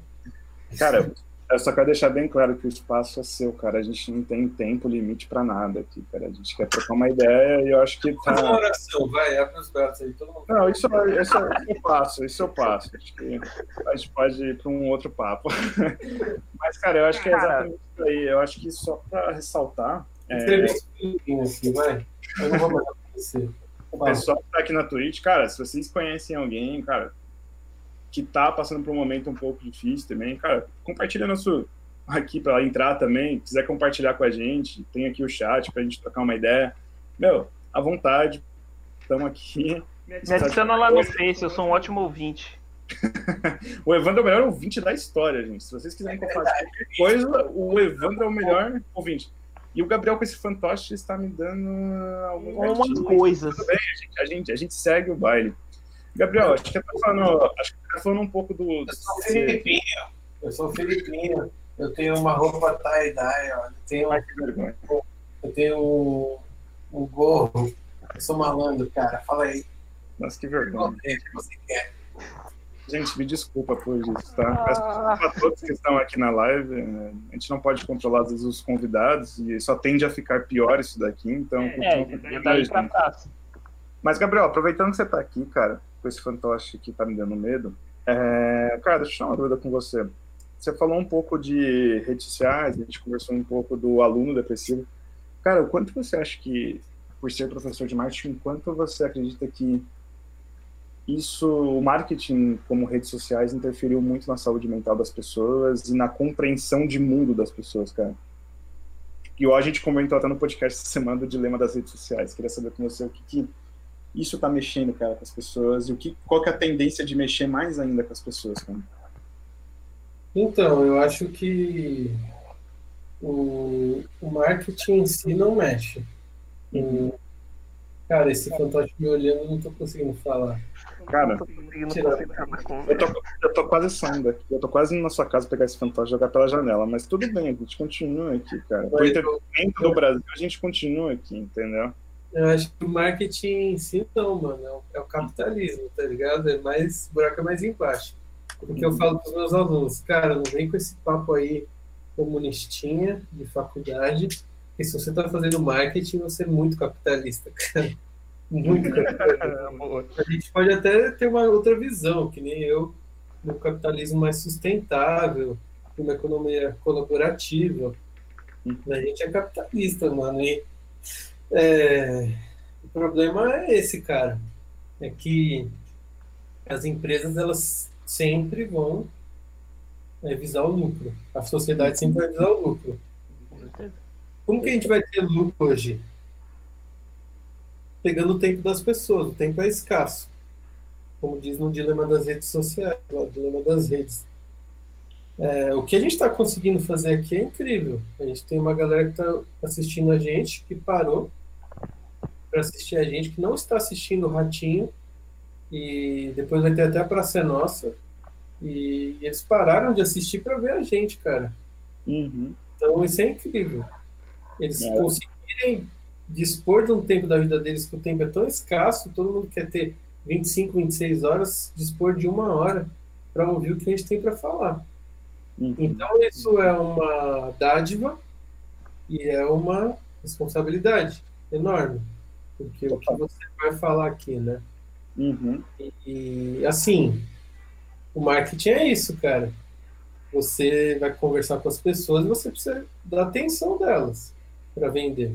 Como você vai conseguir a atenção delas? Trazendo elas para locais onde elas ficam mais tempo. E principalmente onde elas ficam mais vulneráveis. Eu vou te perguntar uma coisa: você está mais vulnerável quando você está no seu trabalho formal ou você está mais vulnerável quando você está deitado na cama assistindo YouTube? Claro que assistindo YouTube, cara. Você está de pijama, você está com a sua esposa, seu esposo, sua mina, seu, seu crush do Tinder, sei lá. E aí você está totalmente vulnerável ali de samba canção tal, que o Evandro usa samba canção. E aí. Do Patrick. Do Patrick. É, aí sou eu. Não vai roubar minha samba canção, não, cara. A samba canção do Patrick é minha vai ser nessa hora que o marketing vai te atingir. E ele te atinge em cheio. É muito mais fácil eu te vender uma coisa quando você está na cama ali, você fazer um clique de compra no Mercado Livre, e quando você está no escritório cheio de planilhas, você vai comparar preço e tudo mais. Então o desafio é esse, pegar as pessoas nos momentos mais vulneráveis. Tá vendo isso aqui atrás? Pandemia, cliques. Exatamente. tá vendo aqui, ó? Vou te falar uma coisa, Evandro. Fala. Pensa no seguinte: é, qual o momento que você está mais vulnerável no dia? Eu acho que é o banho, quando você está tomando banho. Você está nu, você está sem nenhuma tecnologia próxima, e hoje em dia até o celular a gente leva para ouvir música, né? Mas na teoria você está nu, sem nenhuma tecnologia próxima, e sem ninguém por perto. Então você está vulnerável. Não é à toa que o pessoal fala, nossa, no banho eu consigo ter tantas ideias. Cara, não é que você está tendo ideia, é que por um momento ali, por 15 minutos, 20 minutos, você parou para é, se concentrar em você mesmo. E o marketing, ele vai te pegar nesses momentos. Acho que o único momento que ele não vai te pegar é no banho, tá? Por enquanto. Talvez com a Alexa aí e tudo mais pegue, mas Cara, Quanto mais vulnerável você estiver, melhor. Por que, que shopping dá tão certo? Porque shopping não é um local de compras. Shopping é um local de encontro de pessoas. Se shopping só tivesse loja, beleza. Acabou. Eu vou lá, compro e vou embora. Porque para mim é isso, shopping. Eu não gosto de ficar andando. Para mim é comprou e foi embora. Só que o shopping consegue me fisgar, Alexandre. porque daí ele coloca um Burger King ali no meio das lojas tal. Eu tenho que ir nessa loja e nessa, aí no meio ele coloca um Burger King. Uhum. Aí eu preciso resolver um bagulho da Polícia Federal, ele coloca ali. Aí eu preciso ir no cinema. Aí eu preciso encontrar uma pessoa. Eu falo, bom, vou encontrar no shopping, que é um lugar público tal. Uhum. Daqui a pouco, não é um centro de compras, é um centro de convivência. Uhum. E aí se tornou as redes sociais. Só que as redes sociais foi o caminho inverso. O shopping ele começou com a lógica de ser um centro de compras e se tornou um centro de convivência. As redes sociais vieram para a gente com a ideia de que elas seriam um centro de convivência online. Uhum. Então você entra lá, você sabe o que está rolando com a sua família, você sabe o que está rolando no mundo, você se diverte, e aos poucos ela foi se tornando um centro comercial. É a lógica inversa do shopping. Mas os dois funcionam hoje muito parecidos, da mesma maneira. maneira. Então, é, tudo que você tem num shopping, você tem numa rede social. Você tem um local de encontro, você tem anúncios, você tem como comprar dentro da rede social. E eu acho que a tendência do marketing é cada vez diminuir o espaço entre é, pensei em comprar, comprei. Uhum. Acho que esse é o marketing do futuro. Porque hoje, hoje ah. pensa, vou comprar alguma coisa, vejo no YouTube. Até eu comprar, Alexandre, são 10 passos às vezes. Pesquiso no Google, vejo as lojas, entro no site, ponho no carrinho, coloco o cartão de crédito. Cara, o marketing já conseguiu diminuir algumas coisas. Por exemplo, eu já tenho meu cartão de crédito salvo no navegador. Muita gente já tem. No Mercado Livre já tem meu cartão de crédito salvo. Um ah, código de segurança, tipo, nem para isso uhum. você perder, perder tempo. Total. Exatamente. A Amazon já tem a compra lá em alguns sites com um clique. Comprou, já vai certinho. Uhum. Eu tenho, tanto que eu, que eu compro com um clique que eu mandei uma compra minha para casa do Alexandre esses dias. É. Nem conta o que, que foi, tá? Seu é, então, chegou na casa do Alexandre lá. E aí, qual que é o próximo passo do marketing? É você comprar diretamente no Instagram, no WhatsApp, que a gente já está vendo o movimento das companhias para isso, no Netflix, no YouTube. É você estar tá vendo um vídeo e aparecer um bem de consumo ali é, B2C, né? E aí você clica comprar. Você não precisa pôr cartão, você não precisa passar para pôr seus dados, você não precisa pôr endereço, nada. É você estar tá no Instagram, que isso já está acontecendo no Brasil, já já está rolando. Você vê uma foto de um cara, aí tem marcado a camiseta, tem marcado o tênis e tem marcado a calça. Você clicou em comprar, já vai a calça direto para sua casa diminuir as barreiras. E aí, diminuindo as barreiras, acaba tudo que a gente entende por intermediários aí. Inclusive, eu sempre falo para vocês, acabou o supermercado, que é um intermediário entre você e o produtor, acabou as grandes redes varejistas, porque você compra direto, por isso que elas estão migrando para marketplace. E o que, que vai acabar? O que, que é o próximo a acabar que o marketing vai destruir? É, essas lojas que detêm, por exemplo, comércio específico de um produto. Então, o que, que vai acontecer? Curadores de conteúdo. Uhum. Curadores. Então, assim, eu sou o Gabriel, eu visto essa camiseta daqui, essa roupa dali, eu leio esses livros, e por isso que a gente está no momento de transição do marketing. E o ponto de transição são os influenciadores que influenciam você a comprar uma coisa ou outra. E uhum. aí, por que eu tenho essa volta toda? Porque se você tem um monte de gente te influenciando, Alexandre, se você pode comprar rapidamente qualquer coisa, se você compra com um clique e tudo mais, mano, como é que fica a sua cabeça aí? Você vai ficar deitado na cama comprando, velho. E aí? Cara, acho que até um dos pontos que você tá falando que eu acho que é muito foda, que você até comentou da Alexa, né, cara? Se a gente for parar e pensar como um, um, um marketplace, um, mesmo intermediador, a gente está falando de uma inteligência artificial, cara, que vai entrar nessa parada, vamos supor. a Alex entrou, falou assim, cara, esse cara ele gosta de camisa preta, ele compra calças a cada um ano, é, tênis dois a cada ano, e ele sabe os modelos, sabe a cor, sabe tudo. Você, acha, você acredita que no futuro a Alexia poderia se transformar num influenciador? Tipo assim, que eu digo, não tô dizendo só a Alexia, tô falando as outras inteligências como um todo, mas tipo, você acredita que ela possa se transformar numa influenciadora? Tipo, que a gente não vai ter mais pessoas físicas e sim vai ser diretamente direcionado para você de um para um? Não acho. Eu acho. Eu não acho, sabe por quê, Nando? Porque uhum. é, há uma tentativa disso, por exemplo, com a Lu, do Magalu, com a, a Miquela, que é uma influenciadora artificial. Mas o que o Alexandre está falando é diferente. Não, mas é que ali, tipo, nesse caso da Magalu, não sei o que, é que é uma pessoa por trás criando, né? Agora, não, inteligência artificial. Recomendações, né? Uhum. Mas às vezes assim eu não concordo, eu entendo, mas não concordo. Por quê? É, as recomendações, sim, vão ficar cada vez melhores para você.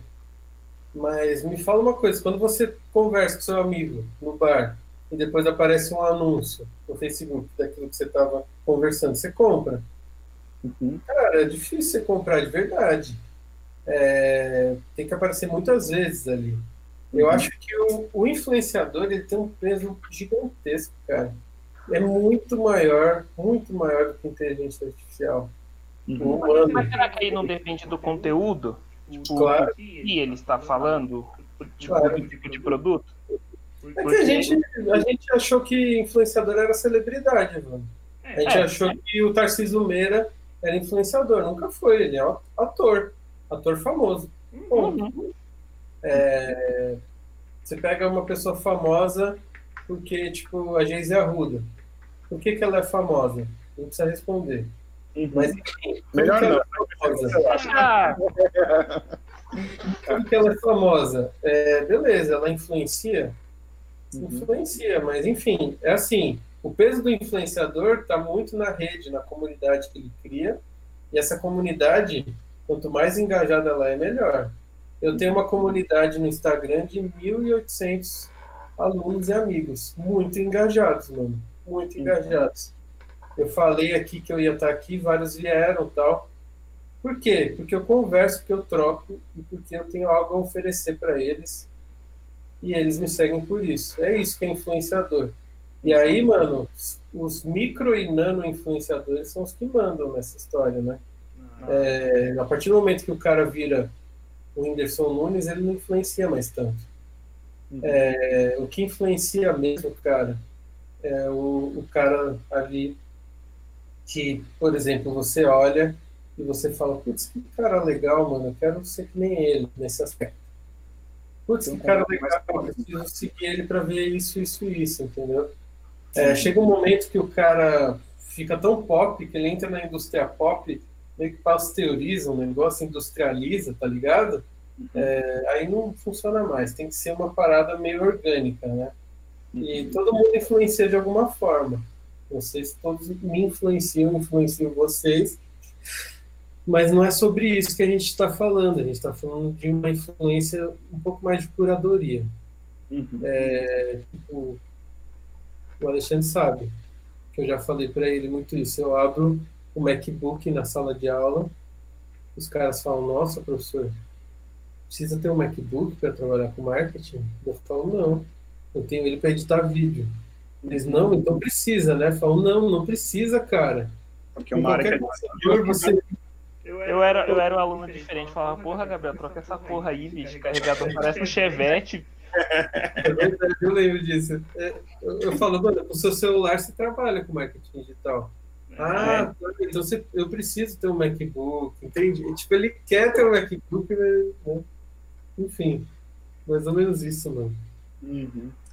E, cara, quando a gente, é, acho que até que tá voltando até um pouquinho no tema, você falou da inteligência artificial, é, você acredita, eu tenho até uma aula que você deu, que eu acho muito interessante esse assunto, cara, que eu acho que é legal trazer para as pessoas que estão aqui na Twitch, que a gente está saindo do, do marketing, da comunicação de nichos, né, e a gente está indo para comunicação de um para um. E acho que foi justamente por isso que eu quis trazer esse assunto da inteligência artificial, porque eu acho que as coisas vão ficar muito singulares, né? Vão ficar, tipo, muito únicas. Eu não sei se esses nano-influenciadores têm a possibilidade de diminuir até o número de, supor, seguidores, mas ele tem uma influência muito grande, de tipo de um para um. Vamos supor, estou vendendo uma roupa que, cara, é predestinada para 100 pessoas, tipo, igual o Gabriel, 100 pessoas igual o Evandro e 100 pessoas igual o Alexandre. Eu acho que a inteligência artificial ela vai fazer esse cruzamento perfeito. E eu sinto, cara, que não que o influenciador vai perder mercado, eu não acho isso, mas eu acho que vai aumentar muito mais a força do capitalismo. E acho que as vendas como um todo vão ficar muito mais precisas e assertivas, né? Igual a gente falou do dilema das redes sociais. Eu vou é... te falar uma coisa que você não está considerando nesse meio todo. Manda aí. O GC, que é o conteúdo gerado pelo consumidor. E aí você pensa no seguinte: o que, que influencia mais? Um cara que é influenciador profissional, um cara que não é influenciador profissional, mas produz um conteúdo e acaba influenciando as pessoas, é uma celebridade ou um cara que fez uma avaliação no Mercado Livre. Uhum. Cara, o cara que faz avaliação no Mercado Livre é um puta influenciador. O cara que faz uma avaliação no Google Meu Negócio, no TripAdvisor, mano, é esse cara que a empresa tem que tratar assim, ó. É esse cara que revoluciona o futuro do marketing, mano. É, é o cara que ele gera conteúdo para você espontâneo, de consumidor. Só que dá para ser não espontâneo também, dá para você incentivar o cara. Uhum. Vou dar uma cutucada até os caras começarem a falar sobre mim, espontaneamente, né? Uhum. Tipo, o que vale mais? Eu chegar aqui e falar... E vocês pagarem uma mídia, por exemplo, para patrocinar o A mais B, uhum. ou o Gabriel, que estava aqui assistindo, chegar e falar para o Guilherme, Ô, Guilherme, esse conteúdo aqui é foda. É isso, mano. Uhum. Exatamente. Esse, é difícil. Essa, essa estratégia é difícil. É bem mais difícil. Galera, a gente tem mais um pouquinho de conversa aqui. Eu queria deixar esse espaço quando a gente vai conversando para que vocês possam fazer perguntas, para que a gente possa responder elas dentro da medida, por favor. Não, não mandem pornografia, não mandem. Posso nada começar? O... O que a gente tinha combinado lá, posso começar? O show? Tinha show, cara. Show. Combinei nada com ele. O que ele te fizer agora está sob, não está sob minha responsabilidade, nem do Evandro, tá? Ele está inventando não, agora. Não, inventar. Ai, meu Deus do céu. É... Gabriel, acho que pra gente. Agora eu vou interromper, interromper. É, cara, deixa eu só tirar uma, mais um, acho que até uma dúvida com você que a gente falou muito de educação, a gente falou muito de influenciadores, marketing como um todo, carreira. Cara, eu queria saber com você o que, você acha da educação no futuro.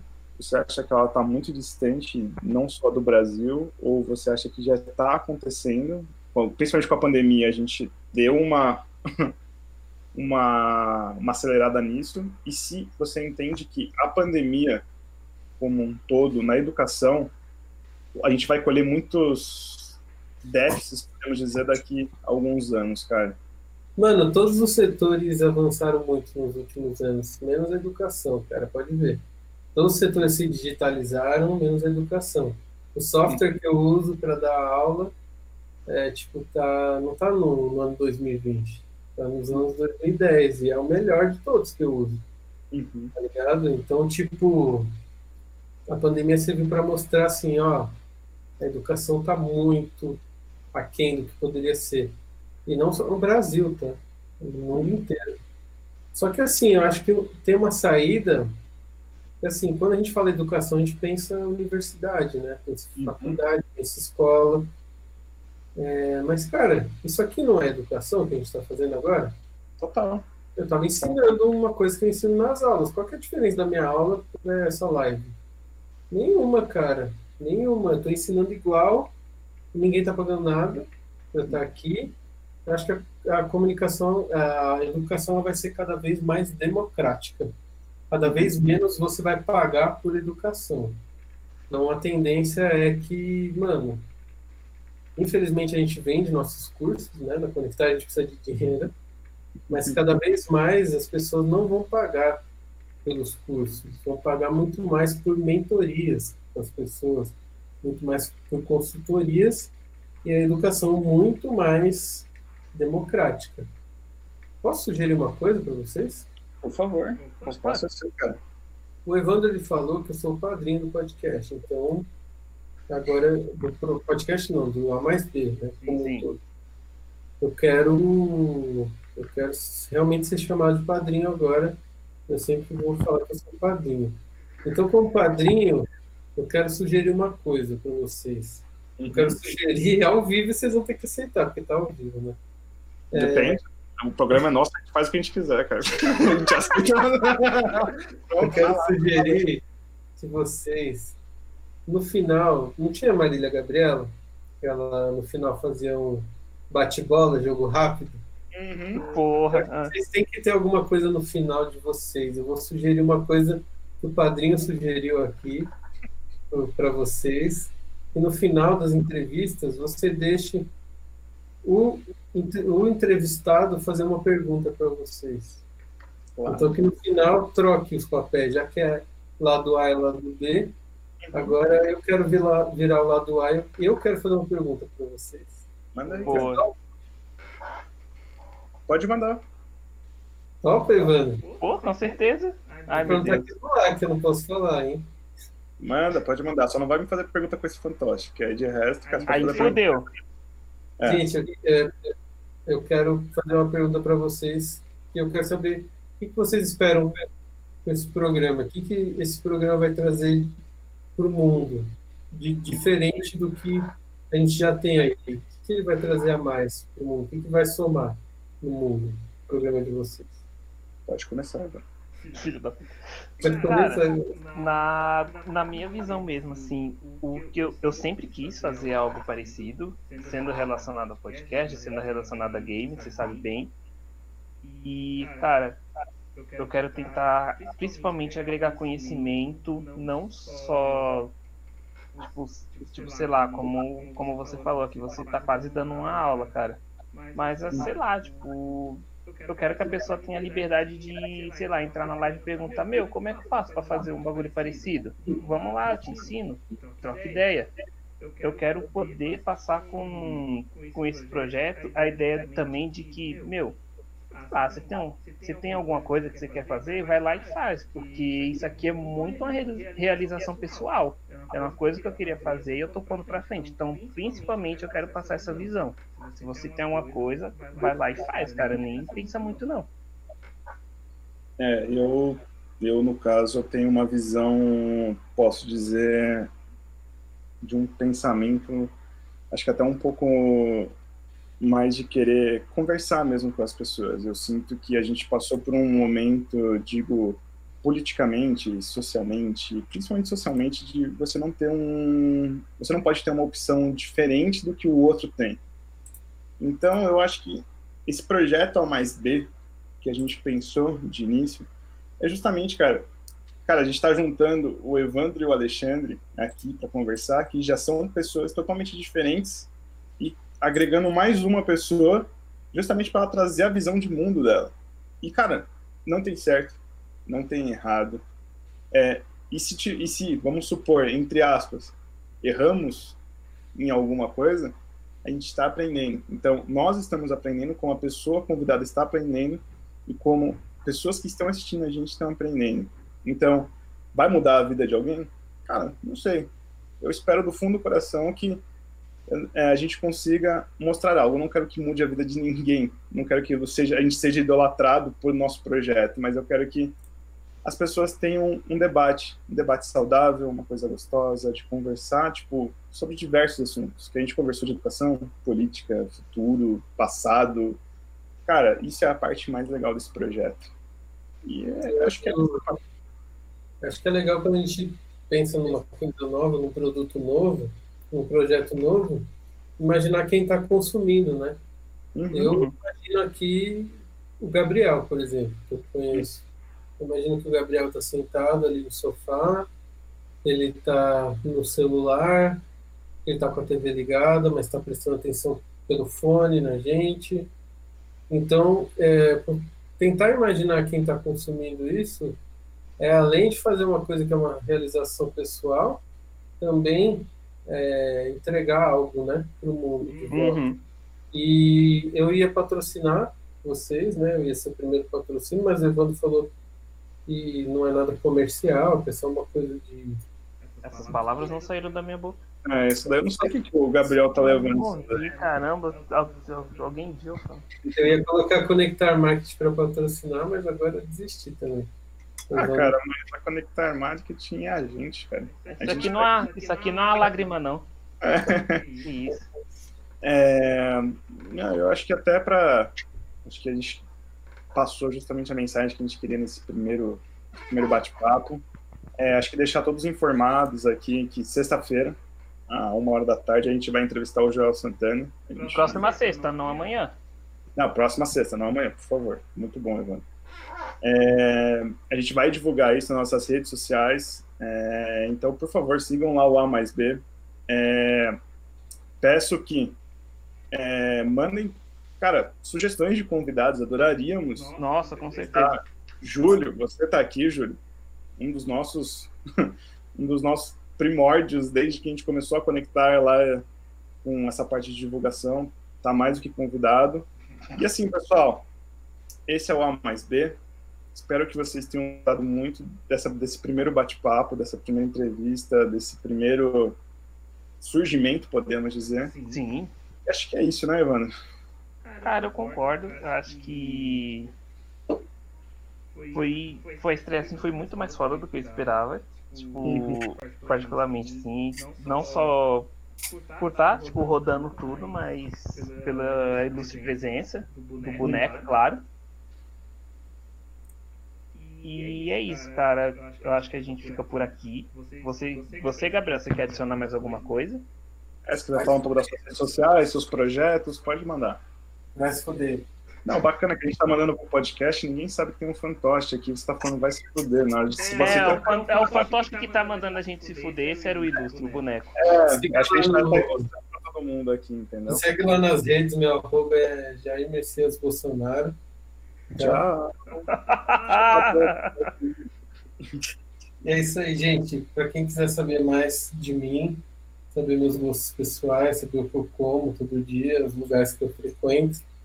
É, não tem nada disso nas minhas redes sociais, mas me segue lá, arroba Gabriel Derizio, com R-I-S-I-O. Está escrito aí no programa. Tá, Muito obrigado pelo convite. Valeu. Pessoal, até uma próxima e sexta-feira que vem, não nessa, teremos Papai Joel. Até, galera. Oh!